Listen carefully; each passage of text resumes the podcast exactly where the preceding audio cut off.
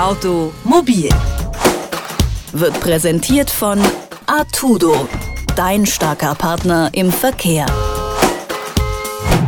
Wer ein Auto zur Probe fahren möchte oder einen Gebrauchtwagen von A nach B transportieren, der ist bisher zum nächsten Straßenverkehrsamt spaziert und hat sich ein gelb-weißes Schild abgeholt, ein sogenanntes Kurzzeitkennzeichen.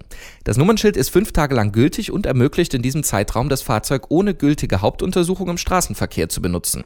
Einzige Voraussetzung, der vorübergehende Fahrzeughalter muss bestätigen, dass das Auto verkehrssicher ist. Geht es nach dem Bundesverkehrsministerium, ist mit dem großzügigen Zulassungsgesetz ab kommendem Frühjahr aber Schluss. Die Begründung Begründung des Ministeriums, es müsse, Zitat, gewährleistet werden, dass nur sichere Fahrzeuge in den Verkehr gebracht werden.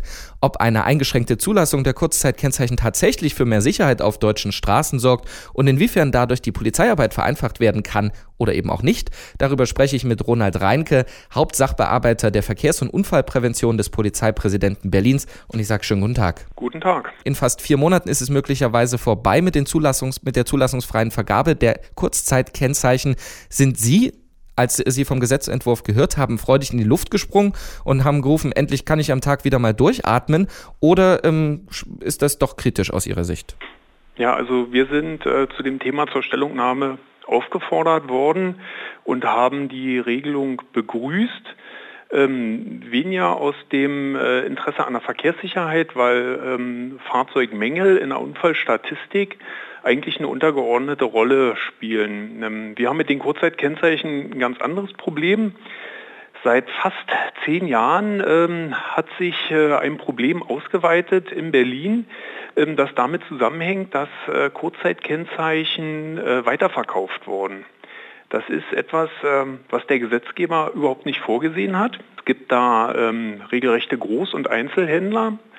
Äh, ein Einzelhändler aus dem äh, Rhein-Neckar-Kreis, der hat pro Monat so 10.000 bis 15.000 Kurzzeitkennzeichen ähm, im Grunde deutschlandweit äh, weiterverkauft an, an Einzelhändler. Und das Problem war, dass äh, diese Kurzzeitkennzeichen an Personen weitergegeben wurden, die den Behörden dann nicht mehr bekannt waren. Ähm, das waren nicht alles Kriminelle, aber da waren eben auch viele Kriminelle bei, die dann mit diesen Kurzzeitkennzeichen Straftaten begangen haben, von ähm, Tankbetrug äh, bis Einbruch und Raub.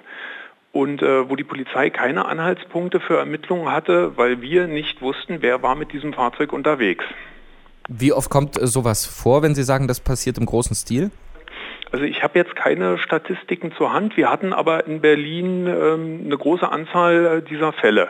Wir hatten hier also auch äh, äh Einbrecherbanden, äh, Räuberbannen, die ganz bewusst diese Kennzeichen an ihren Fahrzeugen dran hatten. Ähm, die wussten, wenn sie in eine Polizeikontrolle kommen, ist das erstmal legal, hat einen legalen Anschein. Begehen sie dann eine Straftat und die Täter notieren sich das Kennzeichen des flüchtenden Fahrzeugs ähm, dann hat die Polizei überhaupt keine Ermittlungsanhaltspunkte, ähm, wer dieses Fahrzeug gefahren oder wenigstens äh, besessen haben könnte. Wenn jetzt diese Gesetzesänderung kommt, ändert sich das dann schlagartig? Denn ähm, um festzustellen, dass Straftaten damit begangen werden, müssen die ja trotzdem erstmal gefunden und aus dem Verkehr gezogen werden. Das ändert sich insofern, als dass eine Blanko-Ausgabe dieser Kennzeichen nicht mehr erfolgt. Also man, man muss da einfach auch wissen, diese Kurzzeitkennzeichen werden blanko ausgegeben an einen ähm, Empfänger, der es beantragt hat.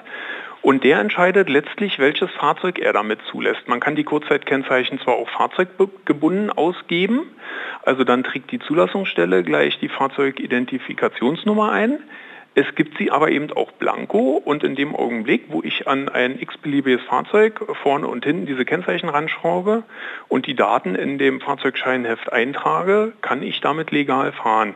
Also der, der Akt der Zulassung äh, wird sozusagen der Privatperson überlassen. Und das ist in Zukunft nicht mehr möglich. Wer ein Kurzzeitkennzeichen beantragt, muss ähm, genau sagen, für welches Fahrzeug soll dieses Kurzzeitkennzeichen gelten und dann werden auch die entsprechenden Daten eingetragen. Dann eben auch dieser Sicherheitsaspekt, äh, mit dem das Ministerium argumentiert. Sie haben eingangs schon gesagt, das ist kein so großes Problem. Ähm, aus den 14 Jahren Erfahrung, die Sie haben, ähm, wie viele Unfälle sind denn das zum Beispiel in Berlin im Jahr, wo man sagt, ja, die waren nicht verkehrssicher, hatten aber ein Kurzzeitkennzeichen? Das habe ich jetzt äh, vorab nicht überprüfen lassen.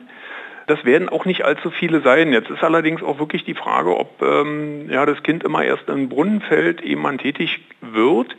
Ähm, da steckt schon Gefahrenpotenzial hinter. Ähm, eine, eine große Online-Zeitung hatte einen Artikel, da war die Rede davon, dass äh, jemand Reisebusse kauft und die dann wieder herrichtet und dann mit Kurzzeitkennzeichen diese Reisebusse bewegt. Also da sehe ich schon ein hohes Gefahrenpotenzial. Ähm, wenn bei einem Reisebus irgendwas an der Bremse ist ähm, und der ist auf der Autobahn unterwegs, dann äh, möchte ich nicht vor dem fahren.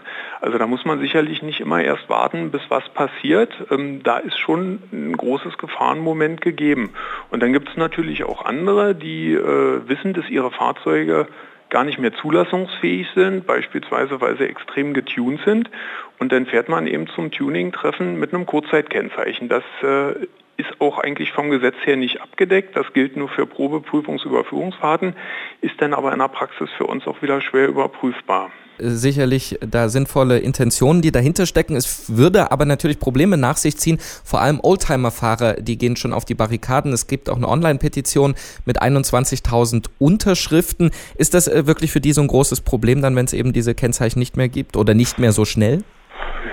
Das mag so sein, ja. Ähm, wir als Polizei sind ja da auch nicht ähm, die Entscheider. Das äh, macht ja das äh, Bundesverkehrsministerium. Ähm, ich kann nur sagen, wir begrüßen aus unserer Sicht ähm, die Regelung, ob sie jetzt bürgerfreundlich ist, ähm, das äh, muss der entscheiden oder auch verantworten, der so eine Regelung erlässt.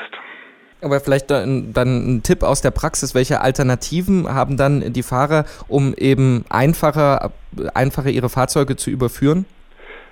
Da bleibt ja nicht viel übrig entweder auf den Anhänger oder äh, im Fall eines Reisebusses eben auf den Tieflader, ist äh, auch für die anderen Verkehrsteilnehmer alle Male sicherer.